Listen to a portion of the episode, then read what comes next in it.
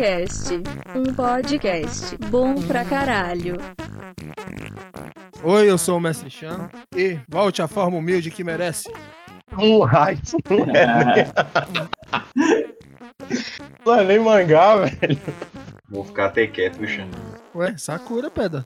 Sim, não é que Murra também tem uma parada assim, Murra do Thundercat. Aham, sei, né?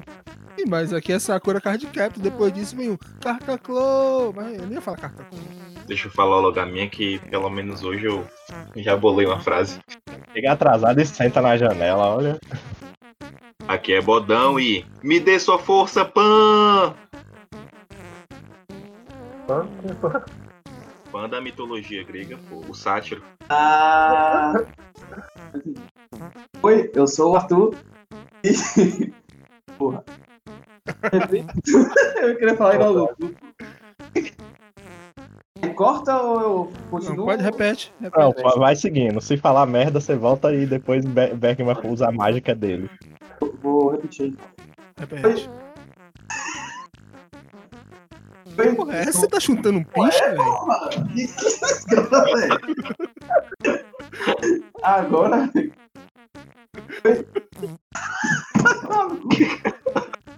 Perdemos um homem. Oi, meu nome Tá travando? é... Não, tá de boa. Vai lá, vai lá, vai lá. Silêncio, pra Rapidinho. Oi, eu sou o Arthur. Naruto é modinha. One Piece é foda e Bleach é só ruim mesmo. Ah, não. Ah, não. Merece apanhar, velho. Arrumou, arrumou inimigos mortais. Não passei xingado. Você tá ligado que os otakus são a raça mais perigosa que existe na face da Terra, né? Oi, eu sou o Capinguim. Céu e inferno não existem. Não importa como você viveu sua vida. É o pós-vida, é o mesmo. Morte é igual pra todo mundo. Ah, porra. Alan Paul. Érico Veríssimo. Alguma coisa? Eu não vi nada. O cara declamou um, um poema de, de Alan Poe aqui agora, você não escutou, velho? Isso é uma fala de Death Note. Hum, eu sou. Eu comecei a assistir anime por causa de Death Note, eu sou cult. A Cucute é foda, né? Ô filho, eu assistia Cavaleiros do Zodíaco na TV Manchete, tá? É, então pronto, porra. Puxa as origens, vai puxar porra de Death Note? Ah, tá. tu- Quer pagar de inteligentão agora? Oi, eu sou o Nick e esse é meu jeito ninja de ser. Eita porra. Já, já entrou em contrapartida aí com o que falou que era modinha, né? É. Vai dar treta. Vai dar treta. Quem falou não fui eu. Aí eu preferia ter falado, tô certo! É melhor. Da Tebaio.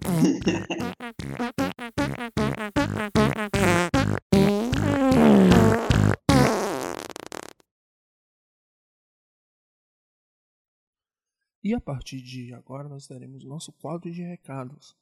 Ele não funcionará através de e-mail. Nós arrumaremos um WhatsApp, disponibilizaremos o número aqui na descrição, vou colocar. E você pode mandar seu recado pra gente. Elogio, crítica, o que, que você achou do podcast anterior. E a gente vai escolher alguns e upa pra cá. As regras.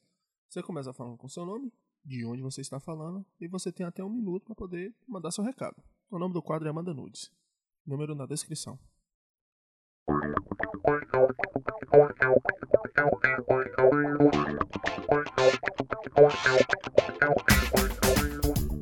Então bora lá. É, hoje nós vamos falar sobre mangás e dar uma corrida aí na história do mangá e tudo mais. E aí? Eu não sou um leitor de mangá. Li mangá há um tempo atrás, mas não acompanho nada hoje. Mas hoje aqui tá todo mundo que tá aqui nessa sala devora mangá, né? Eu tô falando só. Antigamente, talvez. Hoje em dia. Nem tanto. parada também, não vou mentir. Mas já Tá. teve época que eu era viciadão, viu? meu Deus do céu. Bem, assim, eu também já li bastante mangá, né? Hoje eu não, não sou aquele leitor assíduo de estar o tempo todo lendo, porque é, eu tô abrindo as portas para novos tipos de quadrinhos, né? Não só quadrinhos japoneses, e também é, tentando estudar mais a, a, a parte conceitual do que necessariamente só o, o visual. né? Então ando buscando mais teóricos de quadrinhos também. Tá deixando de ser um leitor e se tornando um sommelier de mangá. É, também já desenhei quadrinhos pra internet também, mas isso aí é o de menos. Uma das paradas que eu acho massa dos mangás é justamente essa questão de serialização, né? Por exemplo, os mangás que a gente tem acesso no Ocidente são mangás que já tem uma história já bem desenvolvida e tal. Quando chega aqui no Ocidente já tem uma, uma famazinha, a história em si já está bem desenvolvida. A gente pega em contrapartida, por exemplo, com as graphic novels que a gente tem bastante acesso aqui no Ocidente. É, geralmente são histórias com começo, meio e fim. No mangá em si, quando a gente pega uma série que já tem um tempo já, já sendo escrita, você consegue ler numa sentada, assim, bem rápido, porque são histórias que geralmente a gente consegue consumir de uma maneira muito. Como é que eu posso dizer? É muito fácil de você consumir essas histórias, sabe? É essa impressão que eu tenho. Não sei se o resto do pessoal também pensa assim. É, agora sim, um, um, é, em relação a, aos mangás, né, uma coisa assim que a gente tem que ter em mente é que a forma como nós aqui no Ocidente encaramos os mangás é bem diferente de como no Japão especificamente ele é encarado, né? Até porque para nós a, aqui o mangá ele chega mais em forma de um objeto interativo. Então você vai ter uma história ali e tal. E normalmente as histórias que chegam até a gente são aquelas histórias mais populares, né? No Japão, por outro lado, o mangá ele praticamente faz parte do cotidiano das pessoas, né? Então você não vai ter mangá simplesmente contando histórias, né? É muito comum lá você encontrar mangás em forma de livro didático, em forma de manuais, né? E eu estava, inclusive, lendo um artigo, né, que dizia que cerca de 50% de todo o papel produzido no Japão é destinado para a criação de mangás, né? Então você já começa a ver a imersão que o mangá tem lá, que é bem diferente do, do, do restante, né? Para onde o mangá é disseminado. Papel mais importante para mangá do que papel higiênico. Eu tive essa mesma impressão. Tem essa questão também, né? Boa parte dos mangás que a gente tem acesso aqui é, são mangás de alguns. Assim, os interesses ocidentais são bem diferentes dos interesses orientais. A exemplo do próprio Cavaleiros do Zodíaco, que virou uma febre aqui no Brasil. No Japão, ele foi um, um mangá que teve um sucesso ok e tudo, mas pra gente parece que foi muito maior o sucesso que ele teve. Quando na verdade fez foi, foi uma parada passageira, assim, não, não, não emplacou como emplacou no Brasil. E tem essa parada também de muitos mangás que podem ser considerados verdadeiras obras-primas, nascem lá no Japão, tipo, em forma de um one shot, não ganha tanta visibilidade e acaba morrendo, né? E a gente meio que nunca vai ter acesso a essas obras aqui. Então o Cavaleiro do Zodíaco é tipo um Chaves, né? Pode crer, pode crer. Mais sucesso aqui no Brasil do que no país de origem. é, né? E assim, se a gente for parar para lembrar, por exemplo, lá em, em meados ali de 95, 96, Cavaleiros do Zodíaco foi que fez aquela porta de entrada para Aí a gente já tá saindo um pouco de mangá, né? Mas mais especificamente para os animes aqui no Brasil, né? Porque antes disso, apesar de anime já ser um, um boom no Japão, né? Aqui no Brasil só começou a ser mesmo, é, é, começar a dar os primeiros passos foi a partir de Cavaleiros do Zodíaco, que passava até na TV Manchete, inclusive. Cavaleiros do Zodíaco, Yu Hakusho, Super Campeão, Shurato, foi essa, essa primeira leva de, de animes que chegou e fez sucesso, né? Mas até mesmo mangá, né, na real, porque tipo assim, a Conrad acabou uma das que, principalmente antigamente, né, é uma das que mais teve relação com o mangá e essa popularização aqui no Brasil, ela veio muito por causa desse boom também, né? Um pouco depois, eu acho que foi em 99, ela entra aqui no Brasil, né? Que é justamente por isso, porque ele precisaria de um mercado para ter, né? Ele não seria criado, essa, essa editora não seria criada sem ter um, público que tenha a vontade, né? Eu acho que dá para essa relação. E pro ocidente, o anime é essa vitrine, né? Porque, tipo, o, pra gente, o, quando chega em forma de anime, é o que faz a gente ter interesse nos produtos relacionados àquela mídia. Então, tipo, chega o anime, a gente vai ter interesse em comprar o mangá, o, as figuras, as camisas, todos os materiais que são produtos de marketing daquela obra vão ser vendidas através do anime para cá, para o ocidente. Já no Japão é completamente o inverso, né? Tipo, aquela obra só vai se tornar popular se o mangá em si é, fizer bastante sucesso. Claro que existe o contrário, né? Nem, nem toda obra se origina no mangá. É, tem muitas obras que re realmente começam como um anime e depois elas são serializadas em forma de mangá. É, né? mas aí também tem um, um, outro viés, porque assim, diferente daqui, como eu disse, né, o mangá pra gente é puramente interativo. Lá no Japão, por outro lado, é um meio de, de fonte econômica, né? Então é claro que o mangá ele vai ter uma concepção muito distinta da forma que nós temos aqui, por exemplo. Acho que todo mundo já viu as imagens tipo mangá sendo jogado fora no Japão, né? Não é? Não, nunca vi, não. Não? Na realidade, porque assim, a gente tem a concepção de mangá como o produto final, né? Você pega o volume, que já tem a compilação de alguns capítulos. Geralmente no Japão são lançados capítulos semanalmente ou mensalmente, né? Você pega uma revista que compila algum, algumas obras. Por exemplo, a mais conhecida é a Shonen Jump. Que aí você pega, assim, vamos supor, 15 obras que estão sendo feitas atualmente e que têm sucesso. E cada, cada revista dessa vai compilar é, um capítulo de cada uma dessas, dessas, dessas revistas. Então, quando você chega o, o modelo, que você pega o volume com, sei lá, tipo, três, quatro capítulos, e aquele, aquele volume em si, ele conta uma historinha fechada e tal. Fechada não, tô falando merda. Mas enfim, é, o volume em si é o que a gente tem mais acesso. Lá no Japão, eles têm mais essa questão de tipo acompanhar semanalmente é, os capítulos que estão sendo lançados. Uma revista, né? É um modelo de revista, exatamente. Quando a gente vê essa imagem das pessoas jogando fora é, lotes e lotes de revista, geralmente são essas revistas, que são basicamente catálogos, né? Que, que as pessoas compilam os capítulos dos, dessas obras e o que a pessoa coleciona no Japão geralmente são os volumes, é, volume da obra, tipo One Piece. One Piece tá no volume 80 já, 96. 96, puta que pariu. Então, esses volumes são o que a galera compra. Quando a gente pega a tiragem de números, por exemplo, falar o One Piece vendeu mais que, que o Batman. Eles não estão contando em relação ao, a Shonen Jump, que é a revista que compila. E sim, eles estão contando o, o volume. Ou seja, se você for parar pra ver, o One Piece vendeu muito mais do que é, Superman, que Batman juntos. Se for Mas com- deixa eu ver se eu entendi aqui uma coisa. Uma dúvida aqui rapidinho. Tipo, você Uhum. falou daí da Shonen, Shonen Jump. Shonen Jump. Shonen. Shonen Shonen. Jump. Beleza. Você falou dessa, dessa revista. One Uhum. Piece tá no, na revista 95.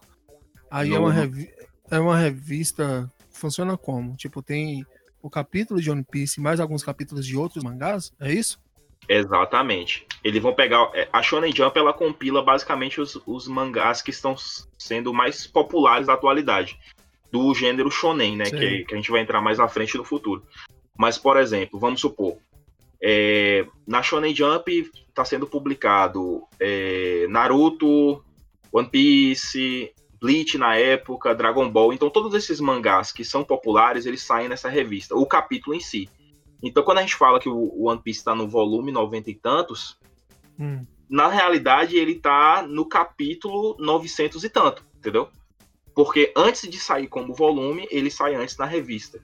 Entendi. Toda semana, basicamente, lança um capítulo de One Piece. Aí quando compila nas revistas 10 capítulos, ou seja, 10 semanas diferentes, eles pegam e formam um, esse volume que a gente vê e a gente tem em casa, tipo assim, sabe?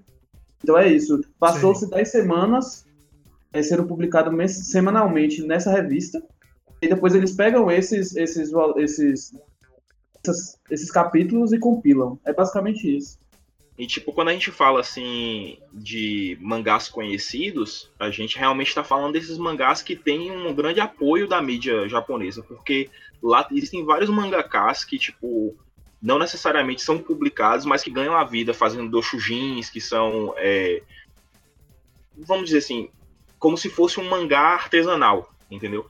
Muitos deles fazem paródias, alguns fazem paródias sexuais com obras famosas, porque como a gente sabe, o Japão tem, tem uma questão muito repressiva em relação à sexualidade, e o mangá em si, o formato de mangá em si, ele às vezes ele funciona justamente como essa obra que vai saciar essa parte mais erótica dos japoneses, né? Então, tipo, boa parte da força dos mangás é, que tem essa publicação assim física é voltada para parte mais hentai. Quando eu falo na parte artesanal, é claro, né? Que serializados mesmo são muitos. É, então, deu para perceber que o mangá é muito forte lá. Mas como é que começou isso tudo? Por favor, porque eu, eu, não, eu não entendo nada de mangá. Pelo que eu entendi aqui agora, que é mais importante é que papel higiênico.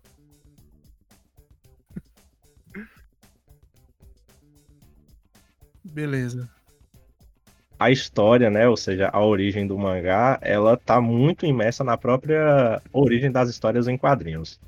Assim, vai ser muito difícil a gente dizer o, o ponto, né, onde de fato esse tipo de arte ele vai emergir, né, mas assim, é, os teóricos de quadrinhos, eles tentam de certa forma estabelecer algum recorte histórico ou dentro de conceitos estabelecidos. Quando a gente parte para os mangás especificamente, né, a gente pode mencionar dois recortes, é, pelo- assim, só falando em linhas gerais mesmo, mesmo para dar um, um ponto de partida na discussão sobre mangá. Então, assim, o primeiro recorte que a gente pode estar observando, né, ele vai estar situado lá no século XII, onde eles tinham um sistema de narrativa ilustrativa que era chamado de emakimono. Inclusive, a Nick, né, até chegou, antes da gente começar o bate-papo aqui, Nick mencionou, e esse emakimono, ele era uma gravura que media cerca de 10 metros de largura, é, e ao passo que o leitor ele ia desenrolando esse pergaminho, ele ia acompanhando a narrativa, né? E lembrando que a forma de leitura japonesa ela é sempre da direita para a esquerda. Então, quando ele ia desenrolando esse, ao passo que eles iam desenrolando esse pergaminho, né, sempre da de esquerda para a direita, né, que também é a forma de leitura deles, eles iam vendo mais ou menos uma, uma história, né, que ficava, aí eu vou colocar aspas aqui, né, naque, numa espécie de rodapé que iria situar o, o que, que aquela gravura significava, né, qual é o contexto daquela gravura, né? E uma coisa interessante é que esse sistema ele é considerado uma das formas narrativas visuais mais antigas que se tem, né? Então a gente pode, por exemplo, comparar com é, os egípcios que tinham aquela forma de grafar figuras, né?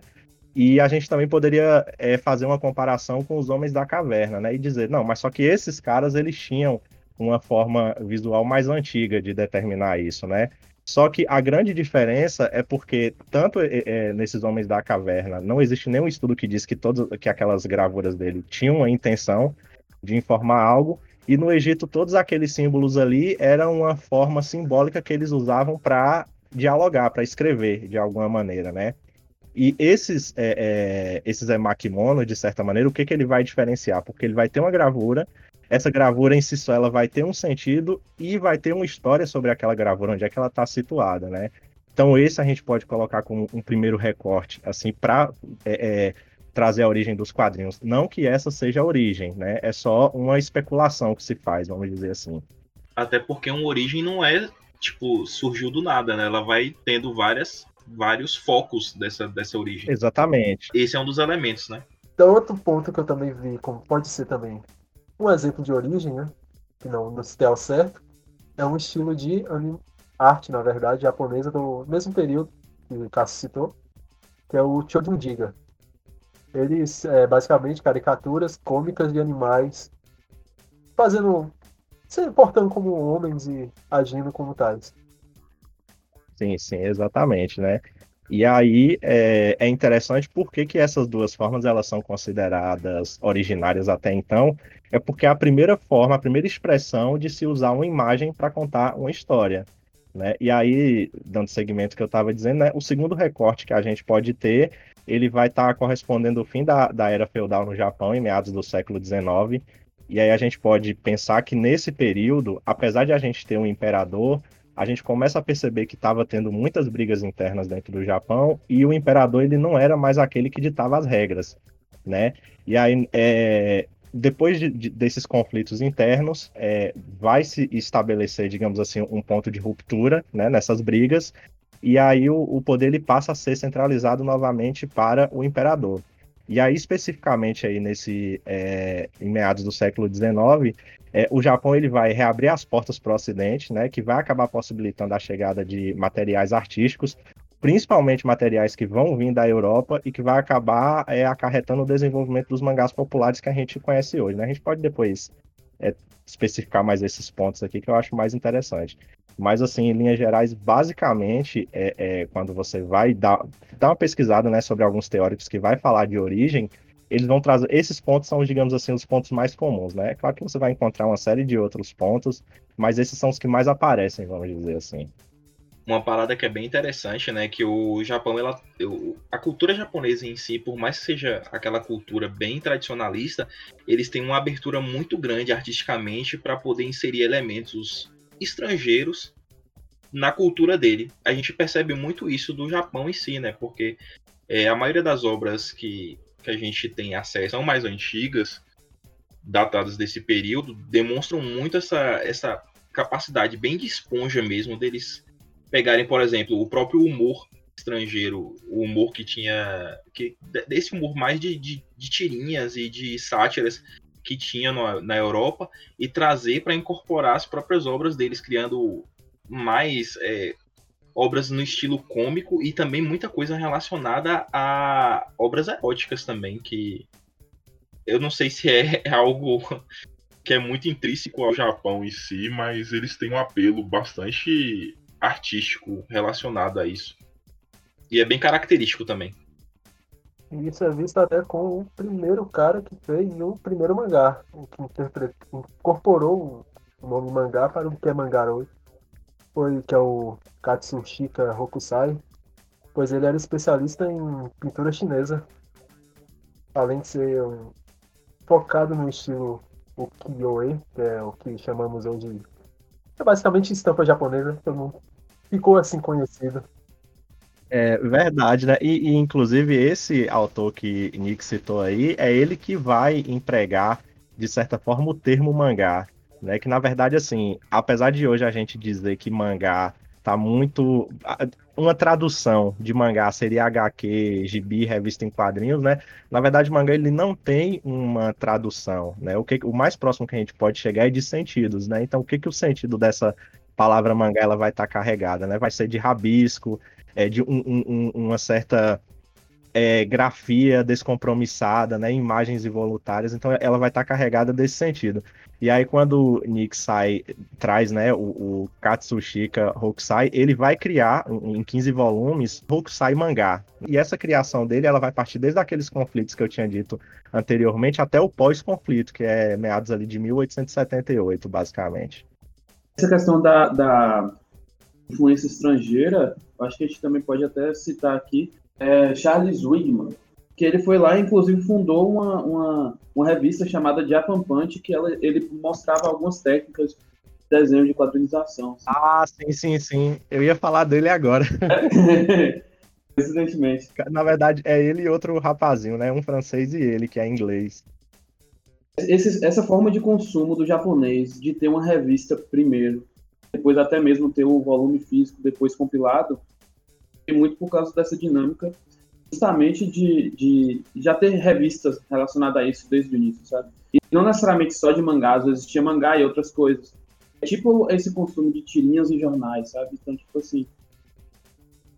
E também não é só questão de narrativa, tipo história, por exemplo, existiam muitas gravuras, compilações, né, que eram feitas em formato de quadrinização, para poder ilustrar, por exemplo, artes marciais, alguns movimentos de artes marciais. Muito, muitas coisas eram ilustradas dessa forma, tipo, não necessariamente eram só histórias. É, né? E aí, assim, é, o mangá, ele vai começar a se consolidar de certa maneira é, com, com essa abertura que o Japão vai dar para o Ocidente, né? E aí a gente vai ter dois grandes nomes, né? Um é, já foi dito aí, que é o Charles Duhigman, e o outro é o George Bigot, que ele era um francês. É, esses dois caras, na verdade, eles eram é, jornalistas e quando eles foram para o Japão, eles começaram a fazer charges, né, usando a, a, aquela forma bem caricata, com um cunho de criticar a política mesmo. Né? Então, isso de alguma maneira foi servindo de inspiração, né? trazer uma nova tendência para o Japão. E aí, no início do século XX, eu não vou me recordar o ano, que aí também eu teria que ser muito cabeçudo, né? Só que lá no início do, do século XX, né, vai aparecer a figura do Rakuten Kitazawa, eu não sei se eu pronunciei correto, né? Que ele vai ser influenciado pelo, pela charge do Wigman, né? E ele vai se tornar o mais famoso chargista japonês, vamos dizer assim. Ele que vai começar, ele vai ser o primeiro é, cidadão japonês de fato a começar a criar as charges, né? Que até então elas eram, é, é, é, digamos assim, apropriações do, dos europeus, né? E ele também vai ser o primeiro a criar um quadrinho seria, seriado com, com personagens próprios. Então, é, antes as charges, elas não precisavam ter uma cronologia, se é que a gente pode usar esse termo, né? Mas aí esse japonês ele vai ser o primeiro a, além de começar a criar histórias serializadas, vai começar a ter personagens emblemáticos para as histórias, né? Para que elas deem é, continuidade, né? E lembrando que até então o mangá ele era voltado para adultos e continha é, em seu conteúdo assim uma crítica muito política, né? E aí isso vai ser mais ou menos é, é, é até o período de 1912, 1925, que é quando os mangás eles vão começar a sofrer algumas modificações e enveredar para outros campos, abrangendo outros públicos também, inclusive, né? Né? Né? Né? Esse, esse meu né é foda. Isso já foi já no período da década de 20, né? Né? Isso, né? Até, até, até é porque é só depois de. Ah, vai, vai, vai, vai pra porra, vai.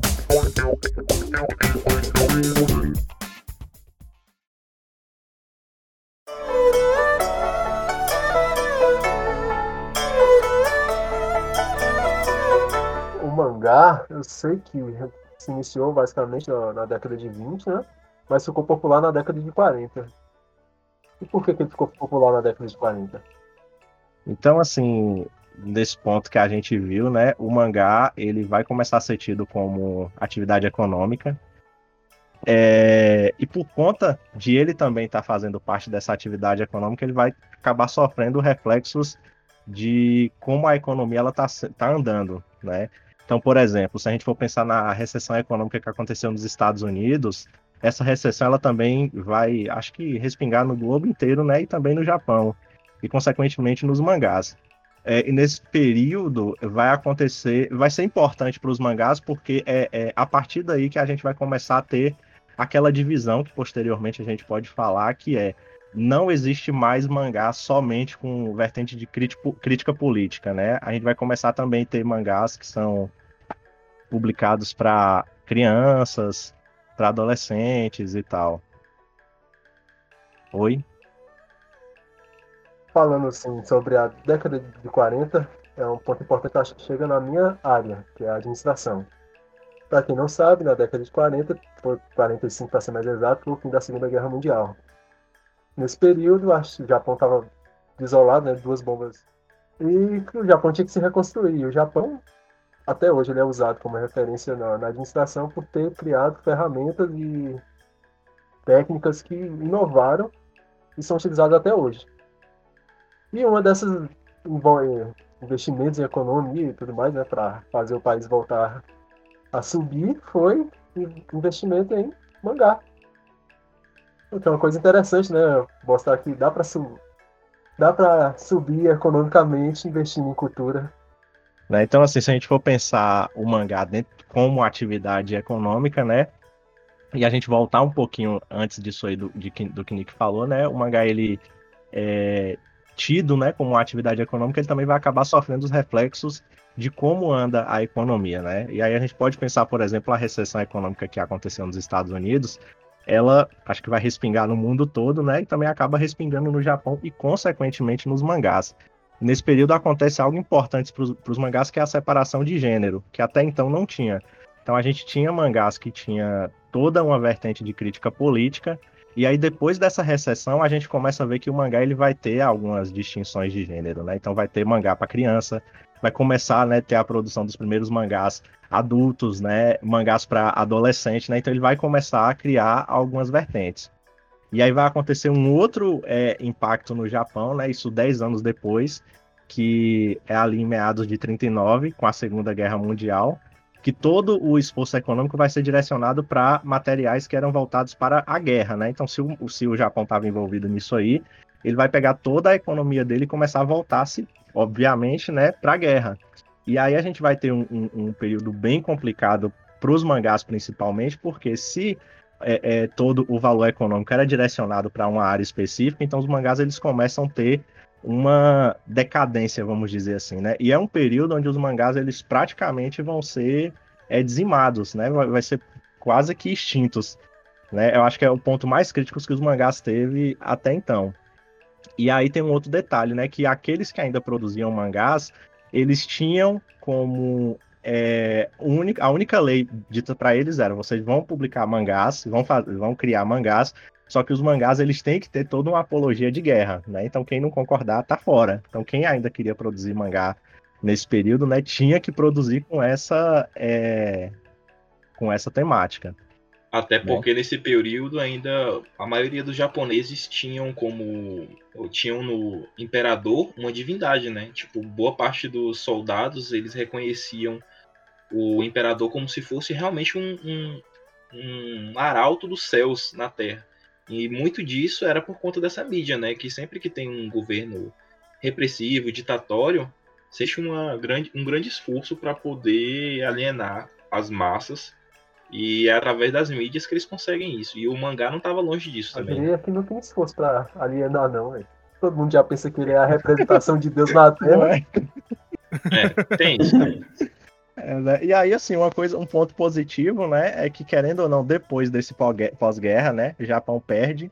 E aí, de alguma maneira, isso acaba sendo terreno fértil para os mangás, né?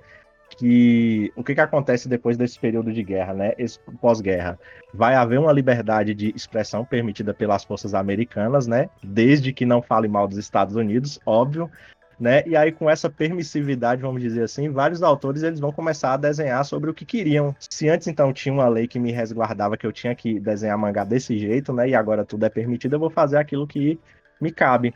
E aí vai começar a surgir um, um, um tipo de mangá que eles chamavam de Akai Hon, né? Que eles usavam um papel bem bem ruim mesmo, né?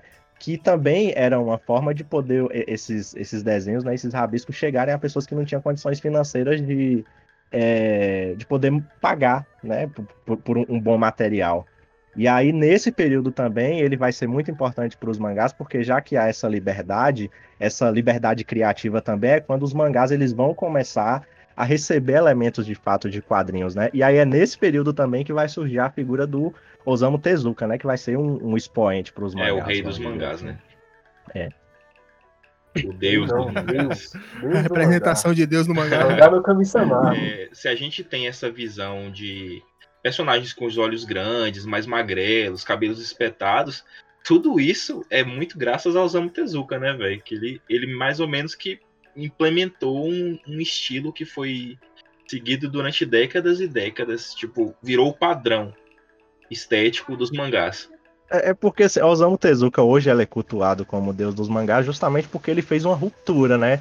Ele fez uma ruptura não só naquela herança que tinha recebido dos europeus, mas só que ele também, além de implementar uma linguagem própria para os mangás, ele também começou a dar uma nova roupagem, vamos dizer assim, né?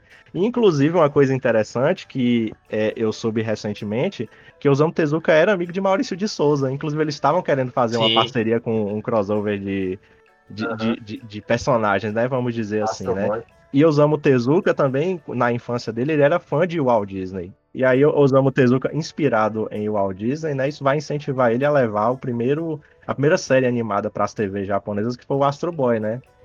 Inclusive, os olhos grandes também são, são por causa disso. né? Inspirados muito no Mickey e tudo.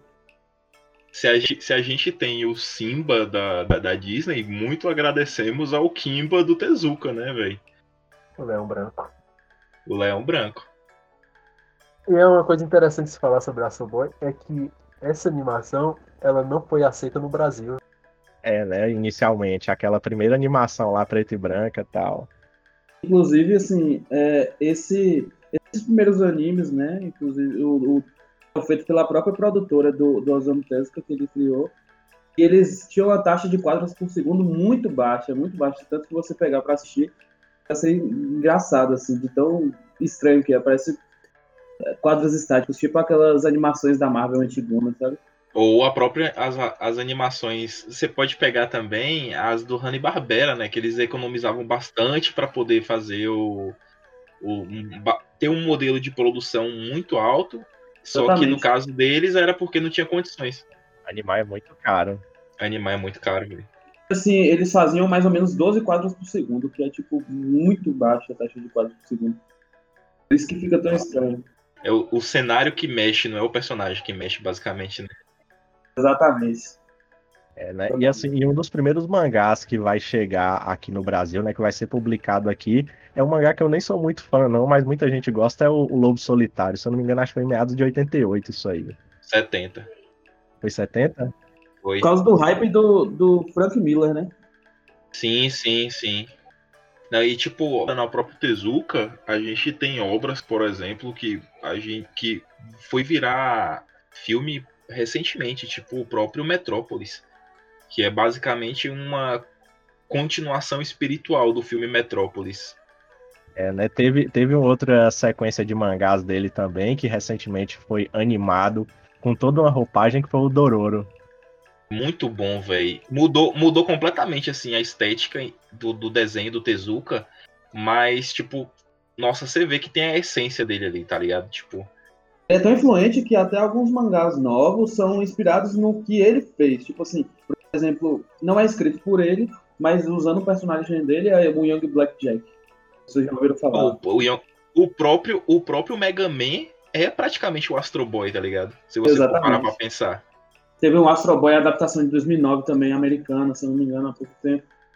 O É. Atom, Atom, é, ele, Atom, né? sim, que é basicamente como se fosse o, o começo e como o Astro Boy foi construído, sem, sem ter o nome do Astro Boy, basicamente. Pois é, então ele é muito inspirado. E inclusive essas primeiras obras dele, muito, muito relacionadas com o contexto histórico dele na época, né? Justamente o que Nick tinha dito. geralmente cada geração tem um nome muito influente, assim, né? Que você pega, que o cara não fica só restringido ao público japonês, que transcende de uma maneira absurda para o mundo todo.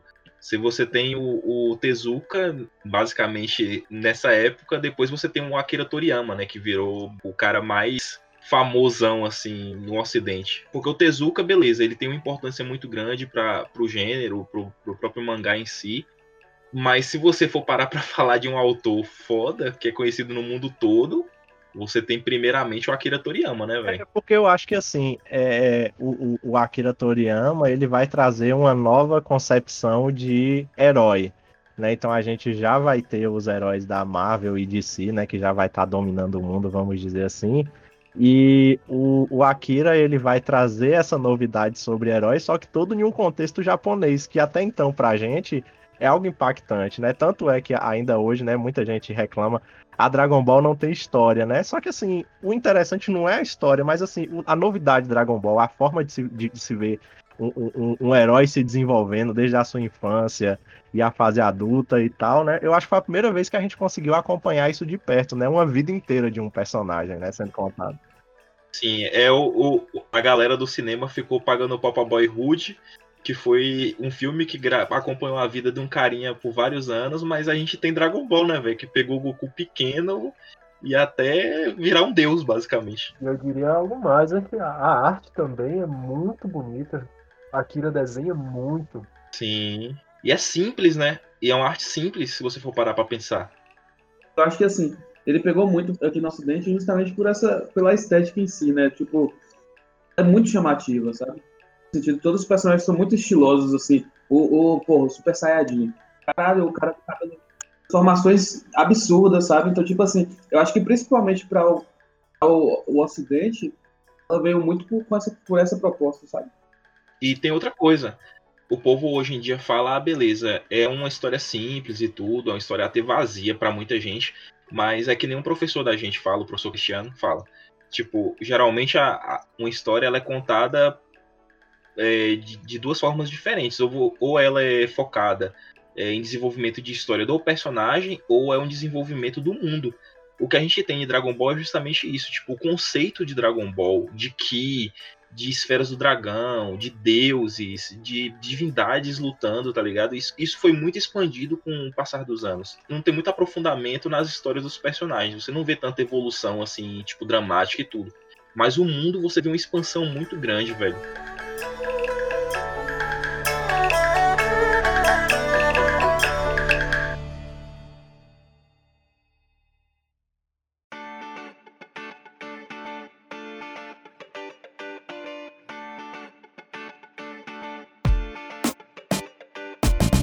Falando de principais autores, né?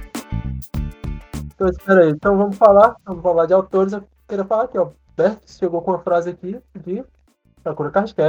Por que não falar também, assim, mulheres? Porque a, a, a Sakura Card vem de um grupo chamado Clamp, que é composto apenas de mulheres. As mulheres no mangá são bem escassas. Cara, não sei não, porque tipo assim, beleza. São escassas em comparação à quantidade de homens que estão no mercado. Mas, por exemplo, para mim, o melhor, um dos melhores mangás de todos os tempos é o Fullmetal Alchemist. E é de uma mulher, tá ligado? Mas querendo ou não, assim, é, é importante a gente olhar no sentido até do, do Japão em si, né? Ele é, ele é um país que é muito, muito machista.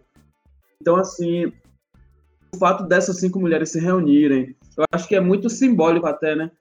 É, essas pessoas se juntarem e, e, formarem um grupo só e, e conseguirem se permanecer. Permanecer sempre fazendo obras muito populares, muito significativas, sabe?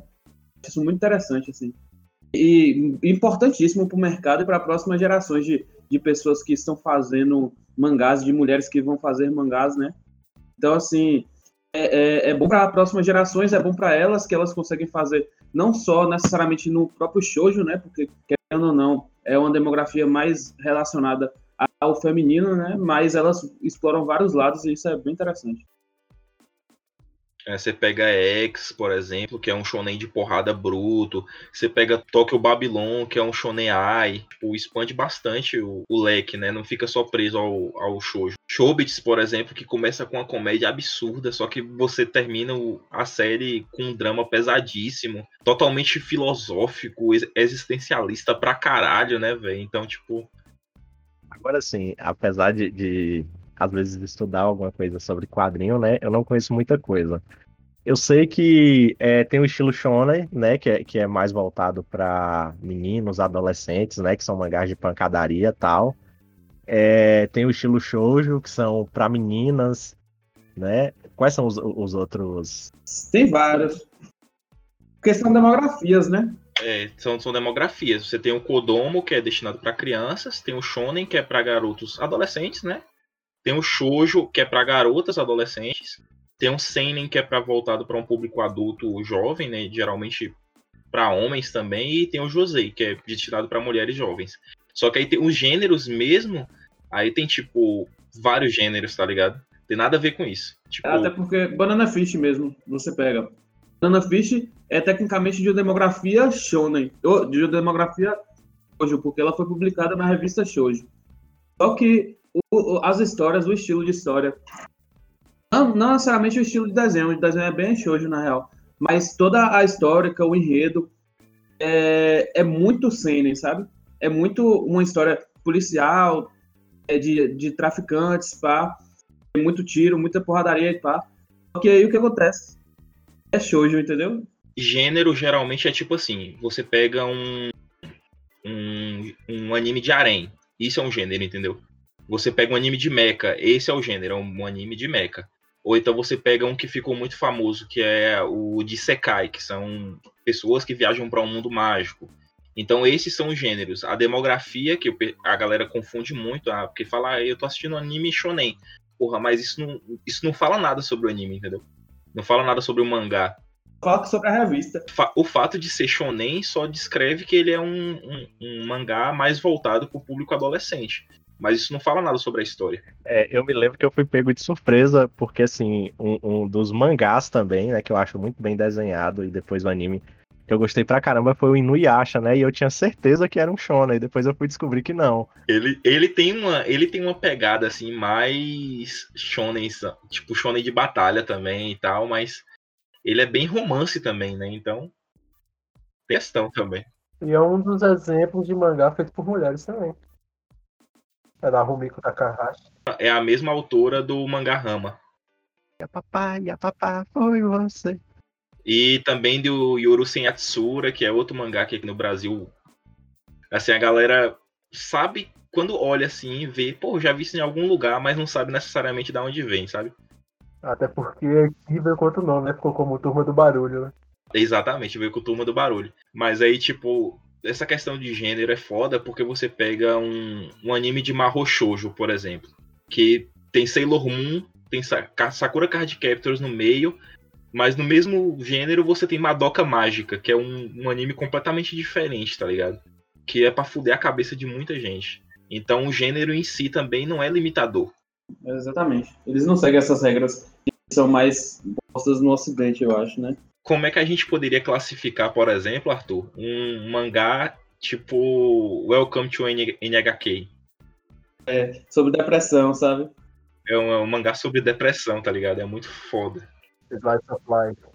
Não sei se seria Slice of Life, não, porque, tipo, sabe, é um, é um mangá que fala sobre suicídio, é um mangá sobre. seria um drama, né? Eu conheço um do mesmo gênero e é considerado um Slice of Life. Saquei. Até muito mais pesado que o Bem-vindo NHK. Qual? O Yasumi Pum Pum. Aí assumi Pupum. Ele é bem mais pesado que o. Bem mais pesado. Eu comecei a ler. Esse eu não conheço, não. Não estrague minhas expectativas, eu tô lendo justamente ele. Pesadíssimo. Mas é isso, eu acho que também isso a gente pode pontuar uma coisa que é interessante nos mangás.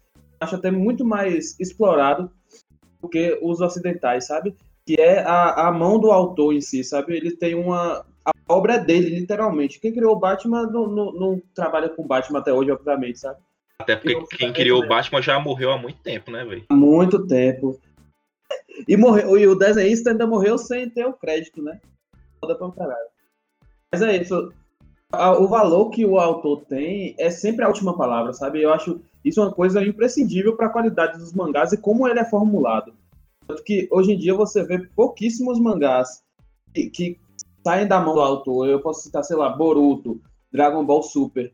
Então, tipo assim, são poucas coisas quando atingem um nível muito diferente, uma, uma perspectiva muito mais mercadológica, eles buscam essa questão do, do, de sair da, da asa do autor, por assim dizer, sabe? Lá eles têm muito essa figura do. do. Como é que fala? A pessoa que auxilia o, o autor? Assistente, Não, não assistente, não. É, editor. editor. O editor, ele é basicamente assim, ele é o companheiro do autor, tá ligado?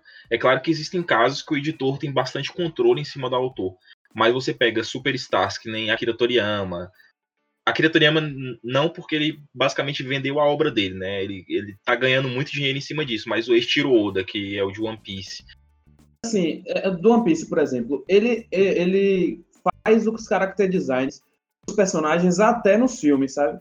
Acho que isso é uma coisa que, pra você ver o quão apegado à obra ele é, o quanto ele, ele tá imerso nessa, nessa obra, sabe? Acho que, não sei se pode quis falar exatamente isso.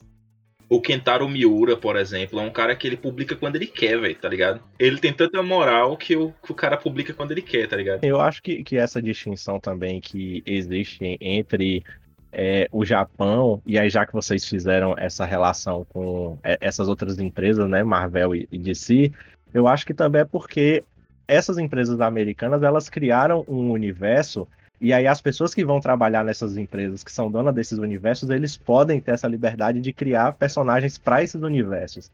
Então o que vem- então lá tem uma indústria, né, uma indústria onde esses personagens pertencem àquela empresa e aí as pessoas que são contratadas só vão perpetuando. No Japão, por outro lado, há uma competição, né? Você vai criar a sua história, você vai criar seu personagem e aí vai ter empresas que vão ajudar na publicação e que de alguma maneira elas também vão receber um, valor financeiro em cima dessa publicação. Eu acho que talvez essa seja uma diferença. Mas assim, é, se você para pensar, o que que vem antes, tipo assim, sabe, o ovo ou a galinha?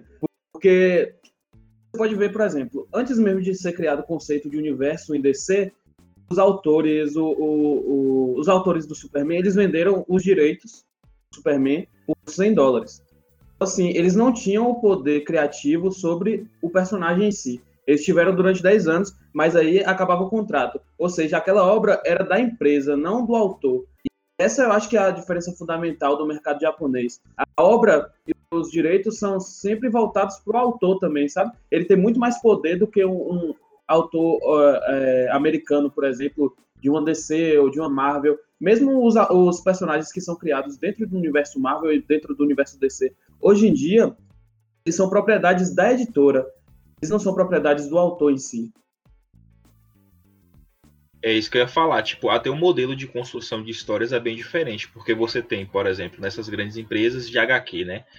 Você tem realmente as propriedades intelectuais que personagens. Os autores que vão criar para essas empresas, eles pegam esse personagem e eles criam uma história em cima do personagem. Quando você pega um mangá, você tá realmente pegando um autor que tá criando um mundo, um universo todo, tá ligado? Não é só um personagem. A história tá sendo desenvolvida toda por ele. É claro que existem alguns casos onde o, o, o editor ele tem uma mão muito pesada, porque existem coisas que vendem muito no Japão. Tipo, o Isekai, como eu falei, né? Ele, na, no começo dos anos, dos anos é, 2010, é, ele teve um poder muito forte. Assim, tipo, você só via mangá de Isekai, só via anime de Isekai. Porque, tipo, era, era uma parada que a galera tava consumindo muito. A maioria das obras acabavam indo para esse lado. E porque se não fosse, não, é, não seria tão popular. Mas aí como é que fica a questão do tipo. Essas temporadas forçadas, tipo a saga do, de Majin Buu no Dragon Ball. É isso, isso normalmente é uma relação entre o autor e, o, e a editora. A editora sempre vai pressionar para você continuar se a obra estiver fazendo sucesso. Tipo o Kimetsu no Yaiba agora, sabe? Tá fazendo um sucesso pra caralho. Passou One Piece em número de venda. Mas é isso, você vai, você vai decidir se você vai acabar ou não. Ou você pega casos, por exemplo, como o próprio Fullmetal ou, ou Evangelion, ou então. Ou você pega. Porque são, são obras que estavam sendo serializadas e o apelo popular era tão grande que fizeram um anime mesmo sem ter material suficiente. E então o que, que aconteceu? O anime ele acabou é, ultrapassando o material que tinha disponível e o, o, anime virou uma coisa completamente diferente. No caso de Evangelion, é, é até porque, tipo, ele foi serializado ao, ao mesmo passo que estava sendo feito o anime, né? Tipo. É diferente. Tanto que a original é, é, o anime, né? Na verdade, assim, o conceito original foi feito pelo diretor do anime, então ele já foi programado para ser os dois ao mesmo tempo. É, com, nessa mesma ideia eu fico puto por causa do, do Zet Bell e do Shaman King, que foram, seguiram a mesma ideia. Hunter x Hunter também, que, que é, teve essa questão de, de serializar em, em, paralelo com, com o autor. Mas muitas vezes exatamente essa pressão estraga muitas séries, como por exemplo Bleach aí. Sinceramente. Ah, você percebe assim que até quando um autor um novato ele vai começar a tentar produzir uma obra no Japão, ele leva né, as primeiras páginas, os primeiros rabiscos, vamos dizer assim. Aí o, o, o, ou pelo menos o secretário do editor, quem for responsável, ele vai analisar para ver se isso ali tem potencial para virar algo melhor e, e, se caso tiver potencial, ele vai ser lançado numa revista e vai para votação. Se houver, digamos assim, público para aquilo ali e as pessoas estiverem gostando, ele te contrata e você tem que se virando para ir colocando a obra para frente, né? Pode estar tá uma merda, mas se tá vendendo, né, vai empurrando com a barriga. Mercado bem bem tenso, né? Que você vê o autor de One Piece mesmo, ele disse que trabalhava 18 horas por dia, sabe? Então é. 18 horas, é 18 horas por dia. Assim. Ele dormia. Não, e tipo, é questão também de você pega é, essas séries assim, por exemplo, o próprio Cubo, velho. Você vê que o conceito de, de Bleach é um conceito muito foda. Só que você sabe que ele. Você percebe na história, com o passar da história, que ele criou uma parada que virou outra completamente diferente, tá ligado? Com, tipo, ele não começou a criar a história tendo em vista o final da obra, tá ligado? Tipo, porque o, o, o Ichigo, ele vai, ele vai tirando transformação do cu, ele vai ficando mais forte, tipo, tá ligado? Mas esse é o ponto é, que eu quero levantar. Esse é o ponto que eu quero levantar. Tipo, isso não foi pressão do estúdio? Tipo, o que levou ele a forçar isso? Eu acredito que no caso do Cubo foi, velho. Eu acredito que no caso de Bleach foi, velho. Eu acho que teve muita mão do estúdio também. E, tipo, ele não, ele não soube ter pulso forte para poder contar a história dele bem, tá ligado? A minha dúvida é se é o, o estúdio que força ele, ou se é ele que vende a obra, ou como é que funciona isso? É, é só pressão mesmo? É isso pressão é o quê? É igual todo outro emprego, né? Se você, por exemplo, você tem a sua obra, ela tá fazendo sucesso pra porra. O, o, o estúdio de anime ou o, a editora do mangá, ela não vai querer perder esse ganha-pão dela, normalmente. Sabe? Então, assim, o que, que ela vai fazer? Vai tentar convencer você a não, não fazer essa. Não parar, continuar a história. Eles vão te dar outras perspectivas. Pode ser que, sei lá, eles aumentem o valor do quanto você ganha. Então, assim, é igual, eu acho que qualquer outro, outra, outro trabalho, sabe? Então, no final, é a soberba que ganha. Lembrando que também existe uma parada muito importante. De um, de, sei lá, tipo, de uns 20, 30 anos para cá, existe um, um peso muito grande do quesito, do quesito licenciamento, né? não é só a obra que vende, por exemplo, você está vendendo boneco, você está vendendo videogame sobre a obra, você vai estar tá vendendo filmes extras que vão ser lançados. Então tudo isso movimenta um mercado muito grande. A Bandai, que é basicamente a maior empresa assim, que pega esses animes eternos, né, tipo One Piece, Dragon Ball, cara, eles ganham muito dinheiro em cima disso, tá ligado? Eles só investem naquilo que realmente é muito popular, que tem um apelo para tipo, não é só Japão, tá ligado? Vai ser uma, um anime que vai ter uma expressão mundial. Só que, tipo, é, é, a questão de, tipo, beleza, eles têm esses animes e tudo, tem muita popularidade, só que nem muitas vezes isso quer dizer que a obra vai ter qualidade boa, tá ligado? É, e aí tem um, um, outro detalhe também que a gente não pode esquecer, porque assim, já que o mangá ele é um produto econômico, então ele tem que gerar é, rentabilidade para a empresa que está publicando, muitas vezes o autor ele tem uma perspectiva de conduzir a história, ele sabe para onde a história está encaminhando, só que aí a produção entende que talvez se ele levar para aquele caminho ali, não vai é, é, vai perder rentabilidade, ou talvez ela vai fugir do nexo do que o público está acostumado a ver. Aí muitas vezes o autor ele é obrigado a seguir o que a editora pede do que necessariamente o que ele está fazendo. Que não é igual aos filmes que a gente tem, sempre tem a versão do diretor de como é que o diretor queria que fosse editado o filme, né? Nesse caso aí, vai vendendo desse jeito mesmo.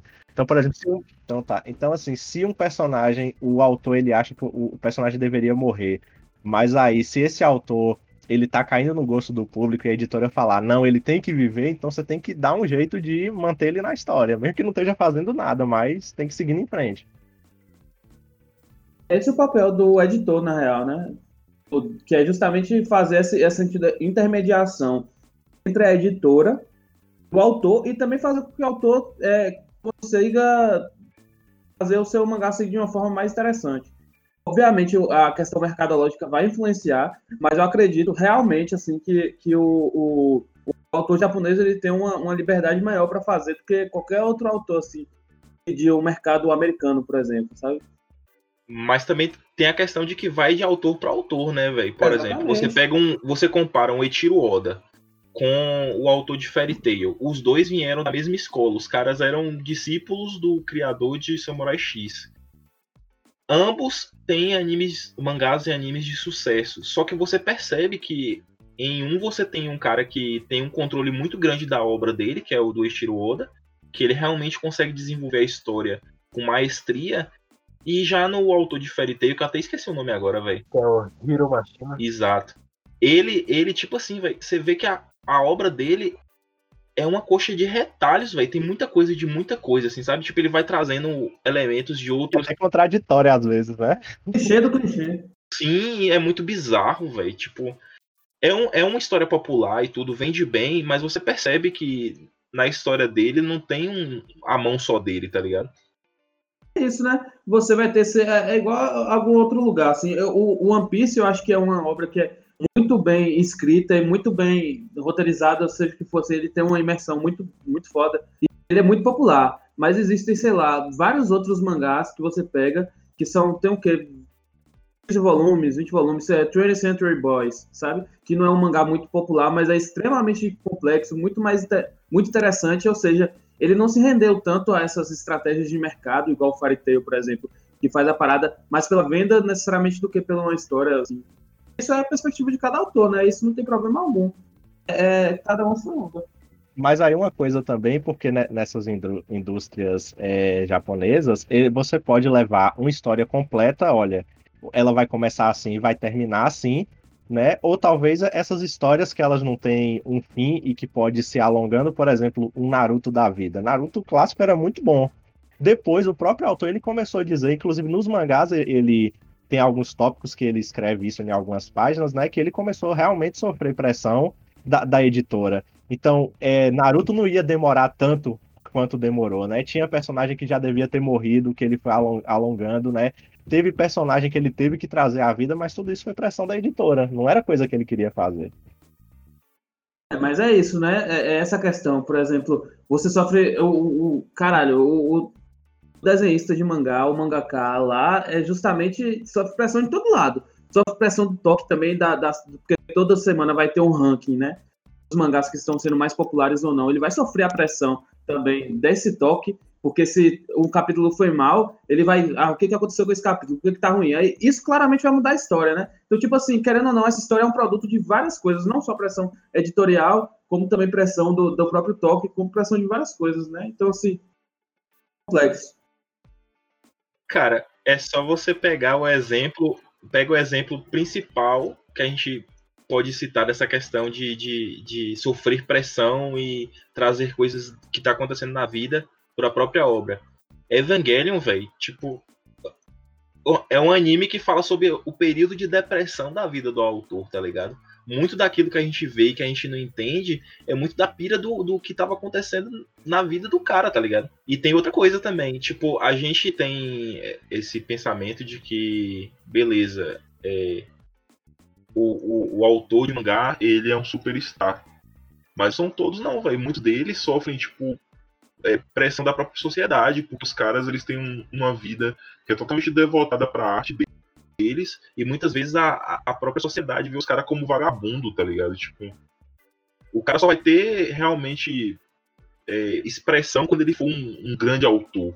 Enquanto isso não acontecer, o cara é tido como vagabundo, como não sei o que fazer, fudido, tá ligado? Então não é todo, não é todo autor que tem essa moral toda, são poucos.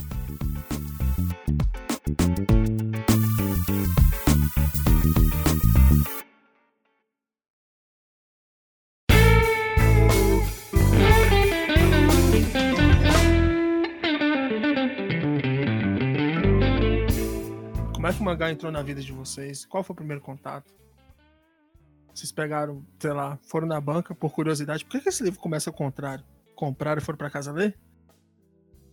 O primeiro, o primeiro que eu peguei, o primeiro mangá que eu peguei na minha vida, e eu peguei, tipo, foi o, não foi nem o primeiro volume. Lembra, Chan, um sebo que tinha lá no Mercadão, no, no na Feira do Bairro Brasil? Lembro sim. Que a gente comprava muito, um monte de coisa lá, inclusive, né? Pornografia. Inclusive, né? Pornografia, pode o falar primeiro, o nome, mas... o primeiro Você Ó, falou de. Você, beleza. você tem que falar de pornografia desde o do início aqui. Tipo, você tá Cara, tentando é ligar o primeiro- a pornografia. E Mas agora tá é com vergonha de falar falar. pornografia? É isso que eu ia falar. É, o primeiro contato que eu tive, eu acho que foi com hentai. E o primeiro, a primeira, a primeira história assim é, que eu peguei, Ele eu lembrou o não lembro o nome. nome não, pô. Mas a primeira história que eu peguei foi o Alita, De Combate, que foi o segundo volume dela. E foi a primeira vez que eu li assim, eu, porra, falei, pô, mas isso aqui parece com Dragon Ball, tá ligado? Eu não, não tinha essa noção de que é, era uma parada vinda, era uma- toda uma cultura em cima disso, entendeu? Então foi o primeiro mangá que eu peguei, foi a Alita, depois Dr. Slump. Ô, Bode, e esse mangá hentai aí, você consegue folhear ele hoje? Não, eu não tenho mais ele não, pô. Eu, eu imagino foi por por quê. faz tempo. Ele foi queimado, mas como um pedaço de madeira. Exatamente. Mas basicamente foi isso. Foi o primeiro mangá que eu peguei, foi o Alita, e depois logo em seguida Dr. Slump, que eu só fui saber que era do mesmo do mesmo autor de Dragon Ball depois de muito tempo. Aí eu já sou mais novo. Aí Já, já foi uma forma totalmente diferente. Comigo começou assim. Eu primeiro comecei a assistir anime. Que foi Cavaleiros dos Zodíacos, que foi o primeiro anime que eu comecei a assistir por causa do meu tio. Ele gostava pra caramba de Cavaleiros dos Zodíacos. Aí, um dia, um dia tava na banca, pá, passando. Eu comprava, eu gostava de, de ver aquela revista Mundo Estranho. Aí eu vi essa, um negocinho de Naruto lá embaixo, assim, volume 14, eu lembro até hoje. E aí eu fui lá e comprei. Comecei a folhear, porque eu já gostava de Naruto também por causa dos animes e tal, mas foi basicamente isso. Não foi nada de. de- Depois eu comecei assim a, a, a ler online, porque eu acho que a, a forma como eu mais leio é justamente online, né? Porque é de graça, assim. Forma pirata. No caso, você já foi tendo a noção de que aquele mangá que você estava lendo era basicamente da mesma cultura, mesmo estilo, tudo de que você já assistia anime, né? Eu já tinha essa noção já. Eu acho que por causa da internet e tudo, era muito mais fácil você ter essa noção. Sim, sim. É por isso que eu falei que quando eu peguei o mangá, meio que, pô, eu achava parecido, mas eu ainda não tinha essa noção de que, porra, é culturalmente, é uma parada que tem uma cultura muito grande por volta e tal. Você não conseguia diferenciar anime de desenho, tipo assim, né? Já, já começava por aí. É, basicamente isso, porque passava o, o anime na televisão, pra gente era desenho, tá ligado? Que. Tipo, o traço era diferente e tudo, mas não tinha essa ideia de que, porra, é um. É uma parada completamente diferente, entendeu? No meu caso, foi com um mangá que meu irmão trouxe aqui pra casa. O Blade, a Lâmina do Imortal. Foda. O Kenoi Jin. Já começou bem. Porra, Hiroaki Samura, não é isso? começou bem, viu? Aham, comecei bem. Um mangá sobre o samurai que não pode morrer. Só isso? Bem, é só isso. Eu vi aqui, peguei, né, mas não conseguiu, tipo, metade da série. Tá. Tá porra. E eu li ele todo, basicamente. Gostei da arte, gostei da história. Extremamente violento, mas Foi na mesma época que Chan pegou os mangás do Samurai Champloo e. Não. Samurai Champloo não, do Vagabonde Sim, na e época. Trican não, mas não também, foi quando né? eu comprei, não. Isso aí tá outra fase. Pô, Tipo assim, eu também, meu primeiro contato com o estilo foi através de hentai. Que bate aqui, Chan. É, compramos pegou junto. mal, pegou mal, pegou mal. Não bate nada. Não bate não, Chan, não bate não. Não, mas sério, o primeiro contato que eu vi foi com o estilo de desenho, foi com o hentai. Só que eu gostei do estilo de desenho, que na época eu era inventava de desenhar e eu desenhei alguns até. Mas há uma obra, Hentai? hentai. Não o hentai a tipo assim, sempre os hentai, pelo menos que eu tive contato, as quatro, cinco primeiras páginas eram uma arte, geralmente de, de, de uma menina colorida, isso, seminua. Seminua. Que era quase sempre assim. E eu comecei desenhando essas artes. Mas, é, foi o quê? 2000 e... 2000, 2004 foi quando eu conheci Rafael e ele me emprestou Vagabonde. Esse foi o meu primeiro contato com mangá. Só que não me, não me emprestou assim. Eu li na, na- lá na agrotécnica, na, na escola. Pra trazer pra casa, o primeiro foi Blade, a Lâmina do Imortal. Aí eu li a saga. Até onde tinha lançado aquela Conrad, né? A Conrad. Aquela É, maravilha. meio tanco. Um, um, um volume era dividido em dois. Exatamente. Principalmente o da Lâmina do Imortal, que era 30 volumes que viraram mais de Pois 100. é. Exatamente. O Akira da Planeta, que virou revista HQ normal. E foi assim, meu primeiro contato com mangá. Acho que vocês tiveram uma primeira boa experiência. Eu não tive tanto assim, não.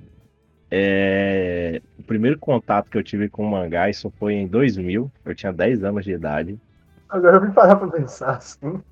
Uma boa experiência. Os caras teve dois aqui que a primeira experiência foi corretária. Você fala que era uma boa experiência. Não, não, acredite. Depois, depois, depois que eu te contar, aí você vai entender. Hoje eu sinto dor no coração quando eu lembro dessa primeira experiência.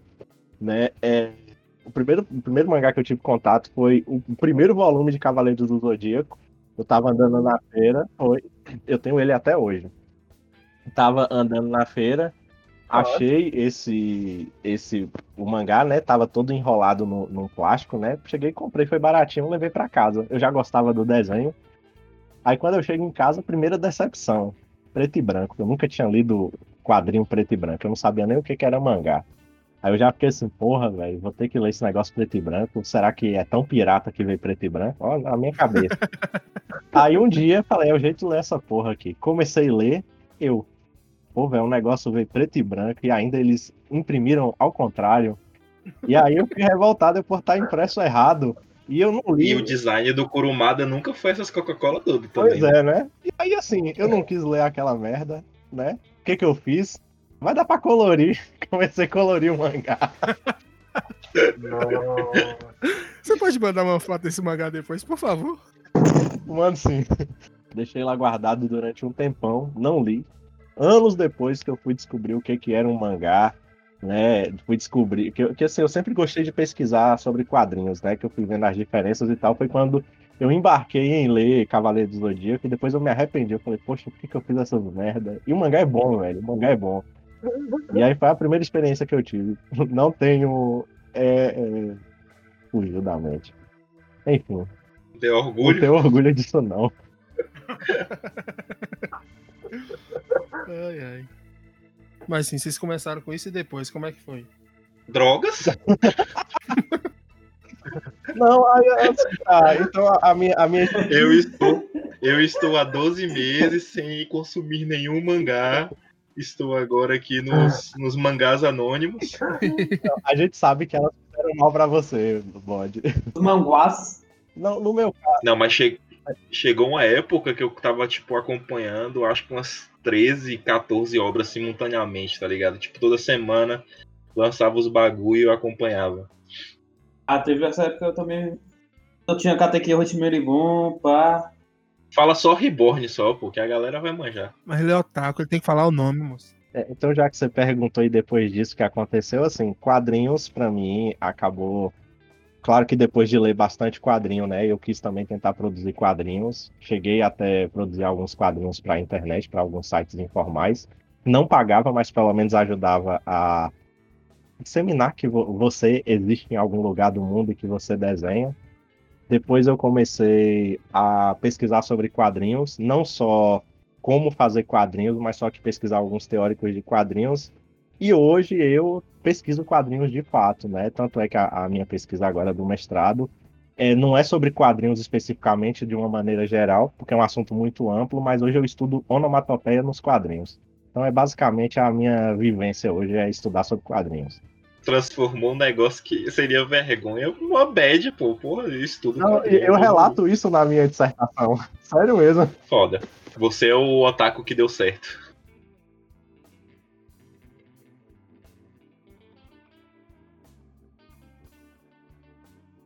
Eu fui o otaku que forçou a barra. Né? Eu vou ganhar dinheiro com isso? Não. Eu vou ganhar o que com isso? Porra nenhuma. É que ninguém vai ler minha dissertação. É, eu não, não sou tão ligado ao mundo. Vocês viram que eu fui o que mais falei aqui. Não calei a boca um minuto. Deixa nem o povo falar, velho. Não, porra, eu sei disso seguinte. Eu li primeiro o Blade, depois eu li Vagabond, eu gostei.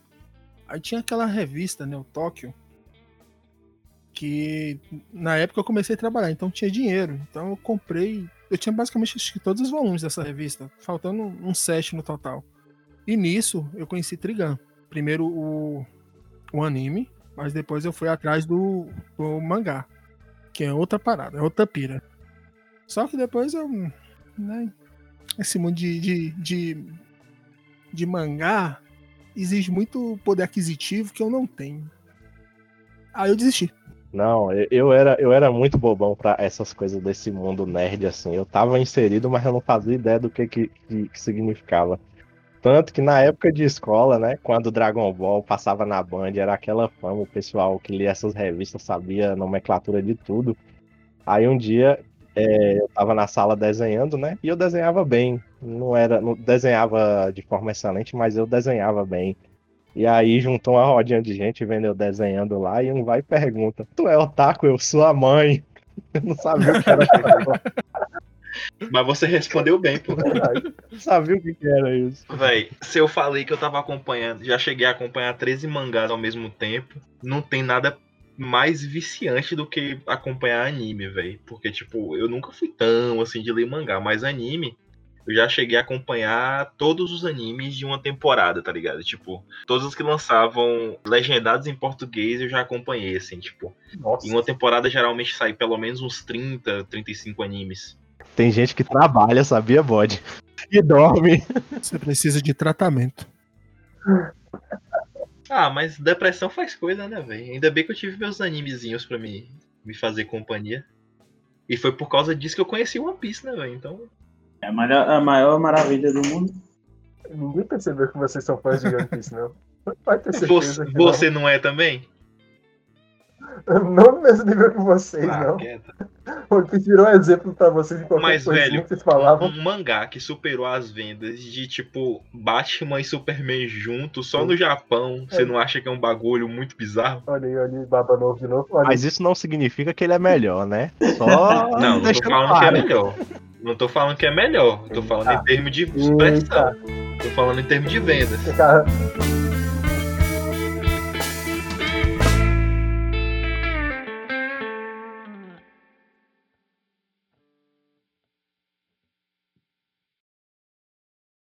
Vocês estão falando nada com nada mesmo ou é o meu negócio que tá ruim?